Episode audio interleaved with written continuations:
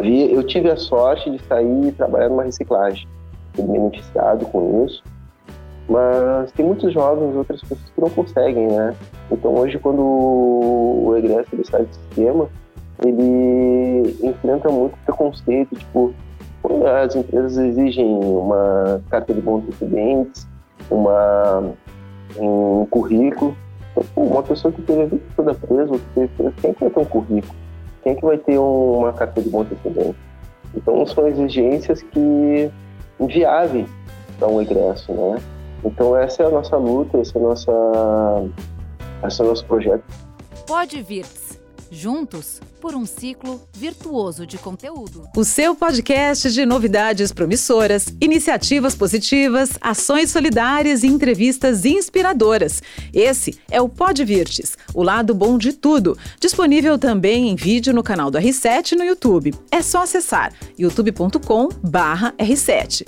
Eu sou Adriana Amaral e para quem não acredita em reviravoltas e acha que empreender é difícil, a gente vai descobrir a história de um menino que cresceu na periferia de Porto Alegre, foi preso por assalto, cumpriu a pena, foi trabalhar como catador e, sem saber o significado da palavra impossível, deu a volta por cima e hoje é dono de uma usina de reciclagem.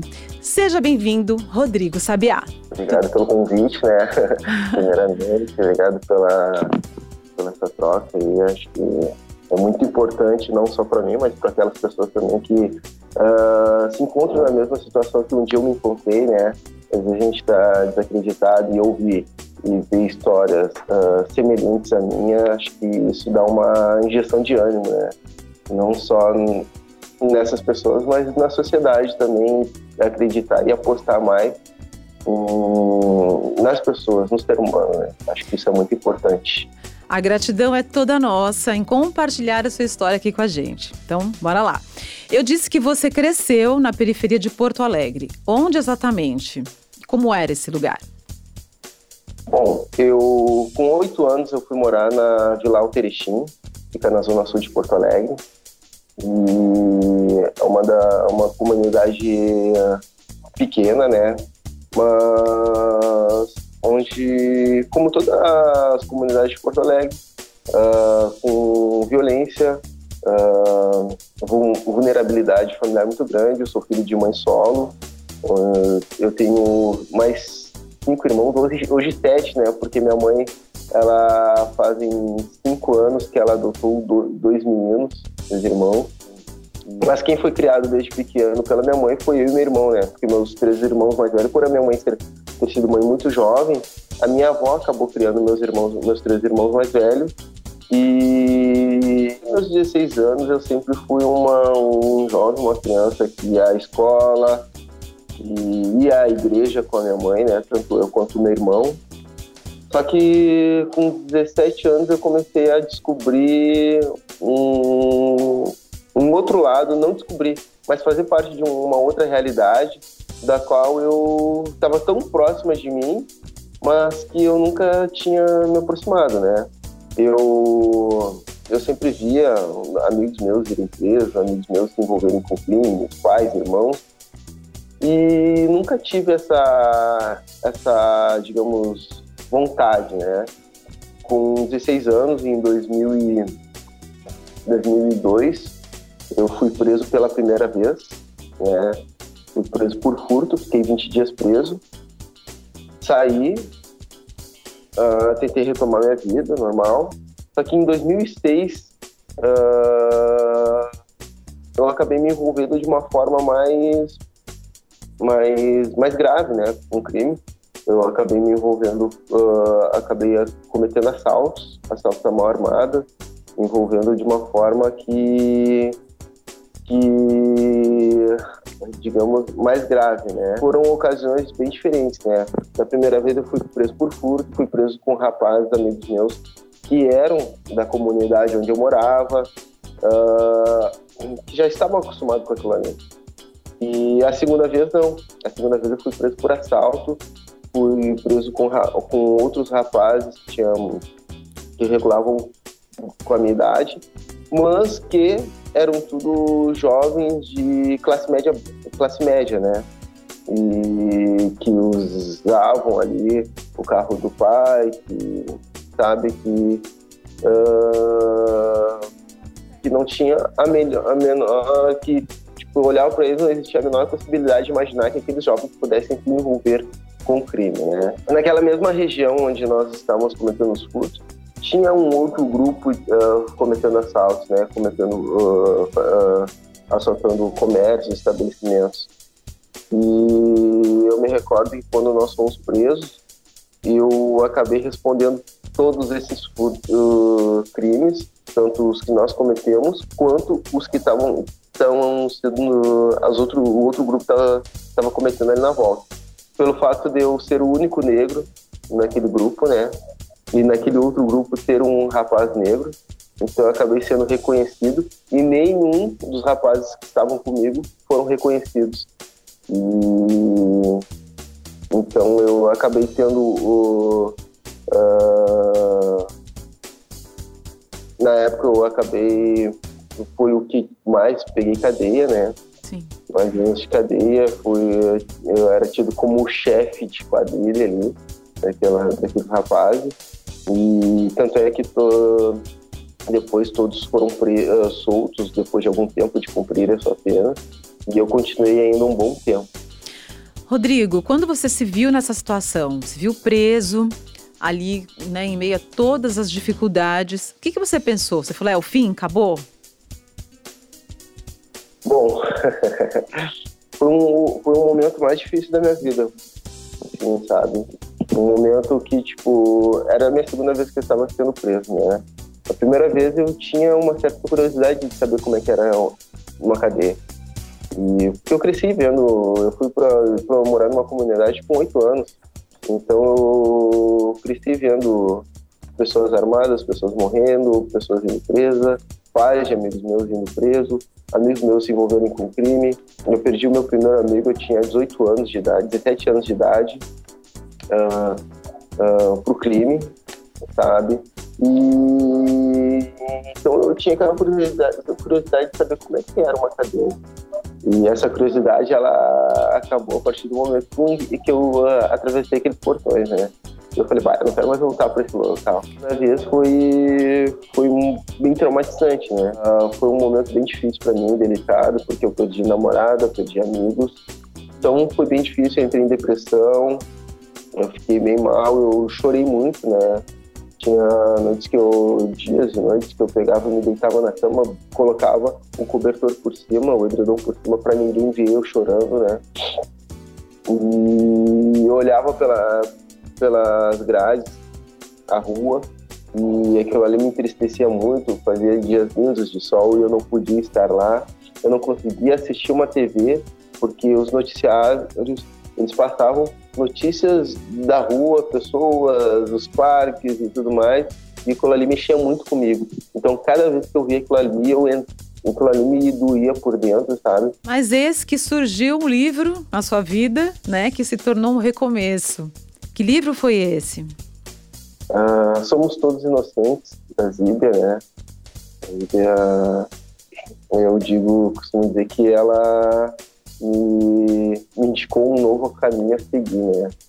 E eu, eu lembro que eu tava, foi um dia que eu tava bem chateado, bem mal, assim, assistindo os, os caras jogar futebol no pátio. E eu, um dos rapazes que estava ao meu lado, ele pegou e levantou para jogar e me deu o livro para eu segurar. E aquele título me chamou a atenção, né? Somos todos inocentes. E eu e aí, a partir daquela, daquela leitura ali, eu comecei a ter uma nova visão. Uh, começou a nascer um novo Rodrigo Sabiá, uma, com perspectivas, com sonhos, projetos. Eu sabia que eu não ia sair dali daqui, naquele momento, mas eu sabia que eu poderia escrever uma nova história a partir dali, né? Eu li aquele livro em uma semana, sabe? Uhum. Eu nunca tinha lido um livro, então foi a primeira vez que eu li um livro inteiro foi a primeira vez que eu parei, me concentrei em uma leitura, eu me imaginei, uh, me imaginava naqueles personagens, né? Então, e cada vez que eu ficava triste, que eu sentia vontade de chorar, eu ia ler o livro, eu li o livro. E a partir dali eu comecei, eu descobri um, um, um talento, um dom novo, né? Que é o dom da escrita. Então passei a escrever, né? Passei a escrever uh, poesias, poemas, uh, frases e comecei a traçar metas, passar por um caderno, papel, metas, objetivos, coisas que eu queria fazer fora da, das grades. Né? Como você conseguia esses livros, Rodrigo? O pessoal viu lá o seu empenho, começaram a te doar livros, como é que foi isso? Então, eu, o primeiro livro foi Alguém desse Rapaz, né? Depois eu comecei a pedir para minha mãe trazer livro. Então eu mandava muitas cartas para os amigos e amigas e as pessoas começaram a me mandar livros, né? Uh, eu comecei a fazer um acompanhamento psicológico. Eu achava que eu precisava de alguém para conversar, para colocar para fora as minhas ideias, meus projetos, meus planos. E, e as próprias psicólogas que faziam acompanhamento comigo, que faziam meu atendimento, me doavam livros também, me emprestavam, né? Pô, Rodrigo, vou te emprestar esse livro para tu ler e no nosso próximo encontro tu me devolve. Então, tinha vezes que eu tinha eu tinha minha prateleirinha assim que eu fazia, tinha uns três, quatro livros para ler. Eram vinha livros de tudo quanto é lado, assim, sabe? É bem legal. A partir do momento que você começou a fazer a leitura desses livros, você também começou a traçar metas. Você tinha um diário. Quais eram essas metas? Bom, eu tinha metas de voltar a estudar, fazer uma faculdade, de abrir meu próprio negócio. Né? Eu não sabia o que ainda, mas eu queria abrir meu próprio negócio quando eu saísse, uh, ter filhos, uh, sabe, poder trabalhar em prol do próximo, uh, trabalhar em projetos sociais. nossa, ter minha casa própria, ter meu carro, sabe, coisas que conquistas materiais e e realizações de sonhos, assim, dar uma casa própria para minha mãe, coisas do tipo, assim, sabe? E você voltou a estudar? Voltei a estudar e eu concluí meu ensino médio dentro da, da penitenciária, né, dentro da cadeia. Uh, e hoje eu estou fazendo. Depois que eu saí, eu tinha uma vontade de fazer uma faculdade. Eu não sabia o que ainda, né? Então, só que eu precisava trabalhar precisava trabalhar, precisava ajudar a mãe em casa, precisava ajudar minha família, precisava me, me estruturar. E então não foi de assim de início que eu procurei fazer uma faculdade, até porque eu tinha dúvidas do que eu queria fazer. Eu queria fazer direito, depois jornalismo. Até que em 2018 eu comecei a iniciar esse trabalho com, com a agência Besouro, né? Com o Vinícius, eu fiz o curso de empreendedorismo social e comecei a viajar e eu já tinha o meu negócio na reciclagem e surgiu esse convite e eu comecei a viajar, tomei gosto, uh, comecei a trabalhar com jovens, com, com pessoas de vulnerabilidade. Eu pensei, pô, eu vou trabalhar serviço social, serviço social, algo do tipo. Daí eu abri o, eu comecei, logo que eu saí, eu comecei a trabalhar de numa empresa de reciclagem muito a contragosto, né? Eu sempre fui muito muito vaidoso, né? E me chamaram para trabalhar através das assistentes sociais, da, da, e das psicólogas, que foi uma que a gente foi um, uma um, um, uma digamos um trabalho que se iniciou dentro das, da, das penitenciárias e uh, depois foi pro semi-aberto e hoje, tipo, eu frequento a casa delas, elas frequentam minha casa, aniversário, eu tenho contato com todas elas, assim, e é muito legal porque quando às vezes quando eu faço algum trabalho, quando eu quando eu faço alguma coisa, assim, ou encontro elas, elas falam, pai, eu lembro que tu falou que tu queria fazer isso, algo parecido, sabe? E é muito gostoso, contagiante, assim, sabe? Então, é... eu vou realizando os meus sonhos, né? Só que logo em seguida meu irmão também veio trabalhar comigo, né? Meu irmão também foi preso nesse período. É, então, eu ia, eu ia até te perguntar sobre isso mesmo, eu ia retomar um pouquinho. Você reencontrou o seu irmão antes de sair da cadeia, né? Antes de sair da cadeia. Eu, eu, eu estava em uma penitenciária e meu irmão estava em outra, né? Bom, e aí você saiu, começou a trabalhar, e com o tempo você Sim. levou o seu irmão para trabalhar junto com você, esse mesmo irmão? Esse mesmo irmão, ele veio trabalhar comigo. E um dia eu falei pro meu irmão, ah, quando meu irmão chegou lá, eu falei, cara, aqui tá uma oportunidade da gente ganhar o nosso dinheiro e da gente abrir o nosso negócio. Ele começou a trabalhar, ele viu, realmente viu que dava a grana aquilo ali, que a gente, a gente podia ganhar muito dinheiro com aquilo ali. E a gente começou a trabalhar. Trabalhamos, baixamos a cabeça, trabalhava, chegava às sete horas no serviço, saía às sete, todos os dias, de segunda a sexta, sábado a gente trabalhava até meio-dia, até que um dia o meu ex-patrão, que também tem uma história semelhante à nossa, né, que foi preso, que saiu, uh, reconstruiu a vida, né, eu falei pra ele, pai, eu, eu, ele me contou a história dele, eu achei o máximo. Eu disse, pai, quero que a minha história seja igual a dele, assim, sabe? E, e, daí ele pagava a faculdade para os filhos e tudo mais, e tinha casa aqui, sabe? E tudo fruto do trabalho dele. E eu falei, não, eu quero que a minha história seja assim. Eu falei pro meu irmão, vamos correr atrás, meu irmão, com a cabeça começou a trabalhar, eu também. E um dia surgiu uma oportunidade de a gente abrir o nosso próprio galpão de reciclagem. Né?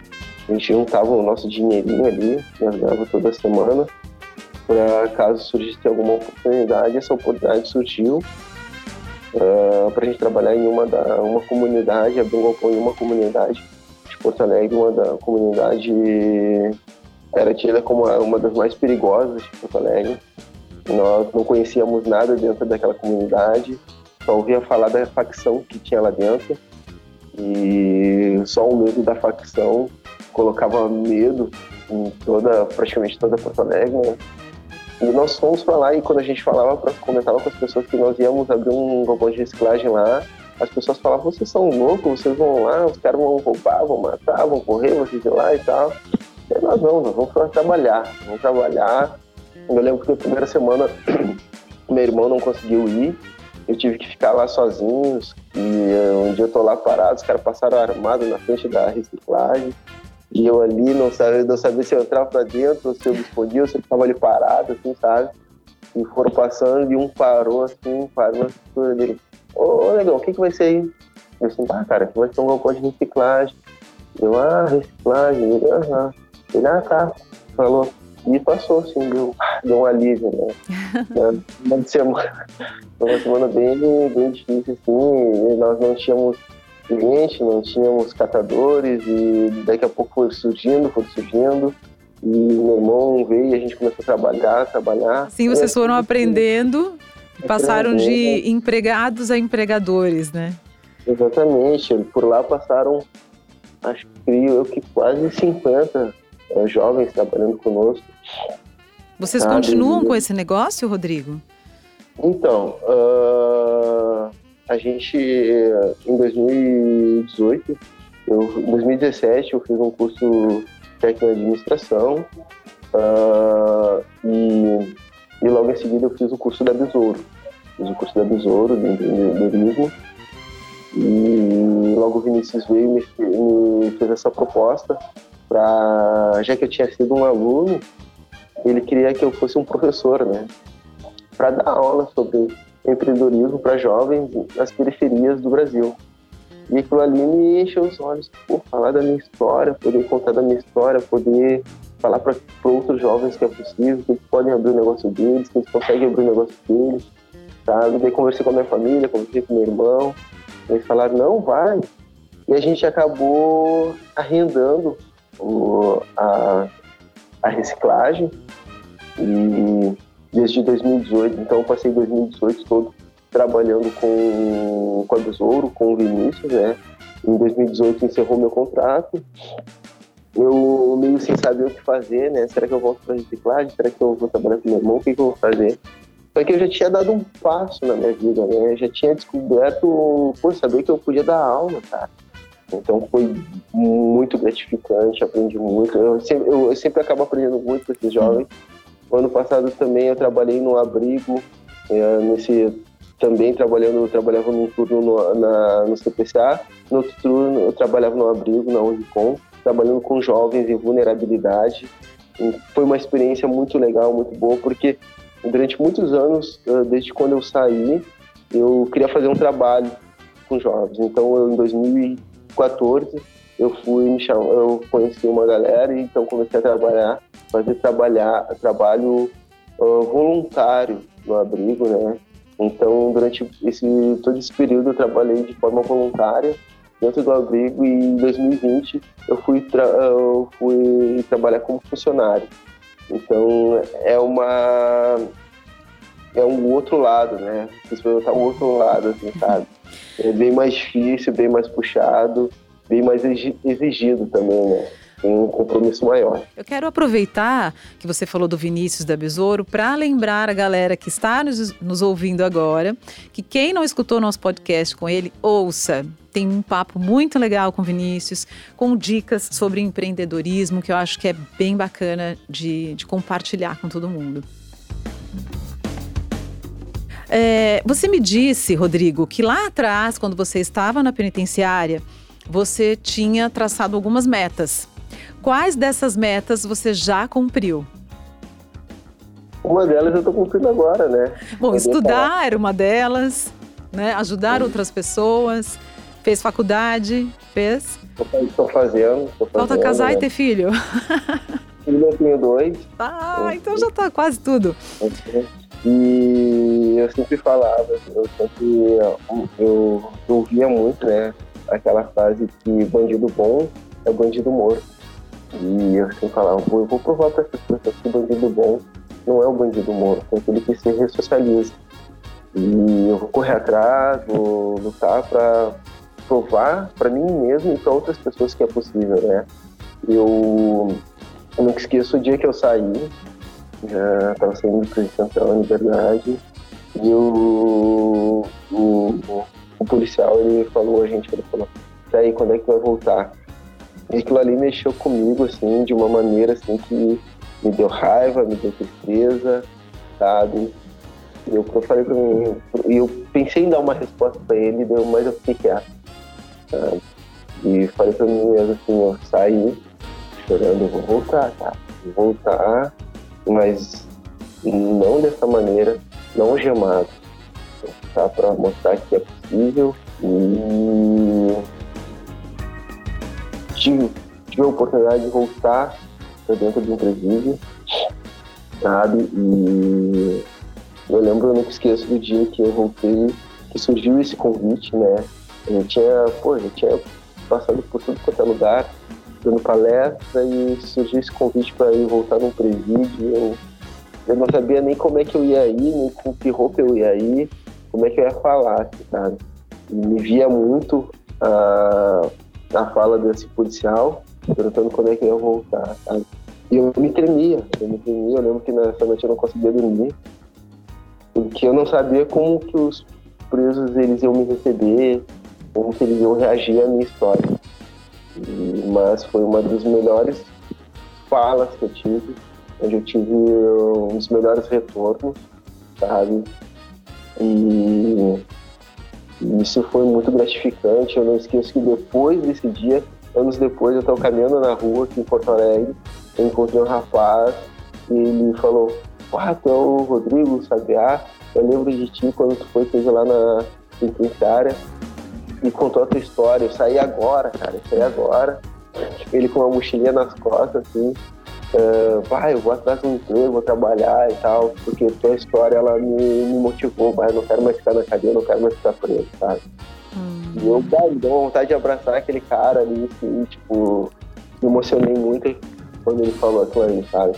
Porque às vezes, tipo, tu acha que o que tu faz, o que tu, tu fala, não tá fazendo sentido para aquelas pessoas ali, né? Mas de certa forma tu consegue atingir ele. Isso é muito gratificante, é muito gostoso. Acaba te, te dando uma injeção de ânimo para que tu corra atrás, para que tu continue nessa tua ideia, nessa tua jornada. O que o Sabiá de hoje diria para o Sabiá de 15 anos atrás? Aproveita as oportunidades. Olha, eu já estou sabendo que uma dessas metas que você atingiu foi a compra da tão sonhada casa própria. Conta. Sim. Então, durante esse período que eu e meu irmão estivemos presos, minha mãe teve, uh, praticamente perdeu a casa dela, né? E, E eu sempre sou o jogador de futebol, ele quando ele começa a ganhar dinheiro, ele quer dar uma casa própria para a mãe, né? É. E eu e meu irmão, quando a gente começou a, a trabalhar, que a gente viu que a gente podia ter condições, a gente falou, vamos comprar uma casa para nossa mãe. E, e, a gente conseguiu dar uma casa para ela, sabe? Foi um, um baita de um sonho realizado. E temos muito preconceito, tá? Muito preconceito por a gente trabalhar em uma reciclagem, a gente trabalhou sujo, sabe? Eu lembro que a gente não tinha carro, não tinha moto, nada, a gente tinha que no banco e as pessoas não queriam sentar ao nosso lado por a gente estar suja ali. E eu tinha muita vergonha disso, depois eu falei, não vou ter vergonha disso, eu tô trabalhando, sabe? E através desse trabalho eu pude ajudar muita gente, a gente conseguiu dar a casa própria da nossa mãe e conseguimos uh, conquistar bens materiais que, que o crime jamais poderia me dar. Uhum. Jamais tipo, tipo, chegar na loja, poder comprar um carro e viajar. Então foi tudo fruto desse trabalho, foi tudo fruto dessa da reciclagem. Bom, você disse que sofreu bastante preconceito por trabalhar com reciclagem, mas ainda assim você empregou muitas pessoas, ajudou muitas famílias através desse emprego. O que você diria, né? Qual recado você daria para outros possíveis empregadores é, que, que possam ajudar essas pessoas que também precisam de trabalho? Eu tive a sorte de sair e trabalhar numa reciclagem. Fui beneficiado com isso mas tem muitos jovens, outras pessoas que não conseguem, né? Então hoje quando o egresso do estado de sistema, ele enfrenta muito preconceito, tipo, as empresas exigem uma carta de bons antecedentes, uma, um currículo. Então, uma pessoa que teve a vida toda presa, que teve preso, quem que vai ter um currículo? Quem que vai ter uma carta de bons antecedentes? Então são exigências que inviáveis para um egresso, né? Então essa é a nossa luta, esse é, nossa, esse é o nosso projeto, nossa dar oportunidade para jovens, né? As pessoas uh, querem segurança, uh, mas para que a gente possa ter segurança, a gente precisa dar oportunidade. A gente precisa dar oportunidade para essas pessoas, porque o crime, o crime dá oportunidade. O crime, se eu, quando eu saio ali, da, atravesso a rua depois do prestígio, eu tenho uma boca para traficar, eu tenho uma armas para assaltar, então, o crime dá oportunidade, mas a, a sociedade precisa dar oportunidade e acreditar mais nas pessoas, sabe? Tratar como pessoas, como seres humanos, para que elas possam agir como seres humanos. E que recado você daria para quem acha que não tem condições de empreender ou de buscar uma vida melhor? Cara, uh, primeiramente a gente tem que acreditar em nós, nossa capacidade, uh, em nossos sonhos, né?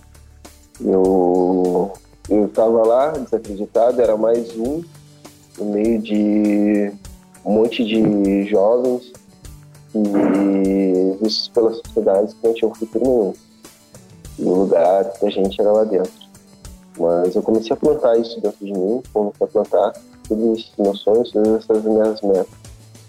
E se eu, uh, um dos lugares mais difíceis nós para se estar conseguir atingir as minhas metas, meus planos, meus, meus sonhos, né? Que ainda faltam, tem muito ainda.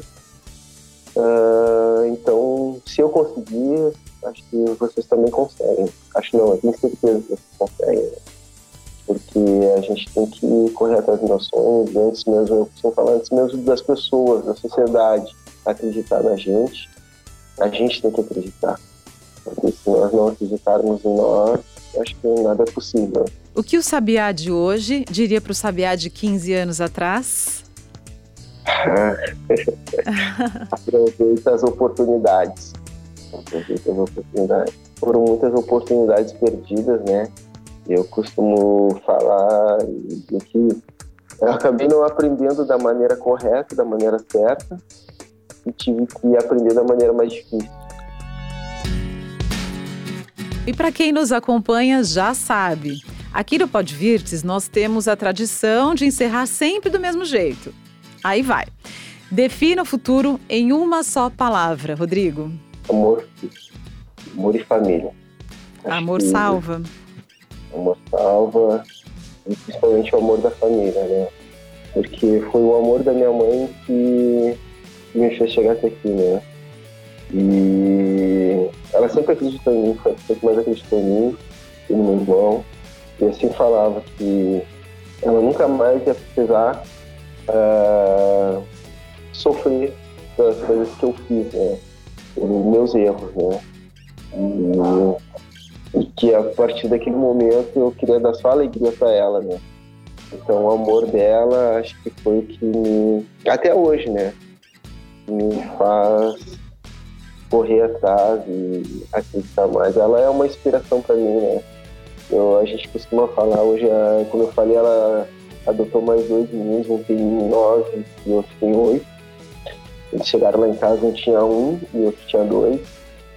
E ela dedicou toda a vida dela para mim, pro meu irmão. E agora que era para ela estar tá curtindo, descansando, ela está cuidando de mais dois aninhos lá. Adorei sua história, Rodrigo. É uma história de fato muito inspiradora e eu tenho certeza absoluta que vai inspirar muitas outras pessoas que estão nos ouvindo nesse momento. Obrigada, obrigada mesmo por compartilhar aqui com a gente, viu? Muito agradeço a oportunidade aí, poder contar um pouco da minha história, de, de falar um pouco de mim, dos meus projetos, da, dessa minha luta, né, constante, dos meus sonhos e acho que isso é muito importante para que eu não sou uma exceção, né?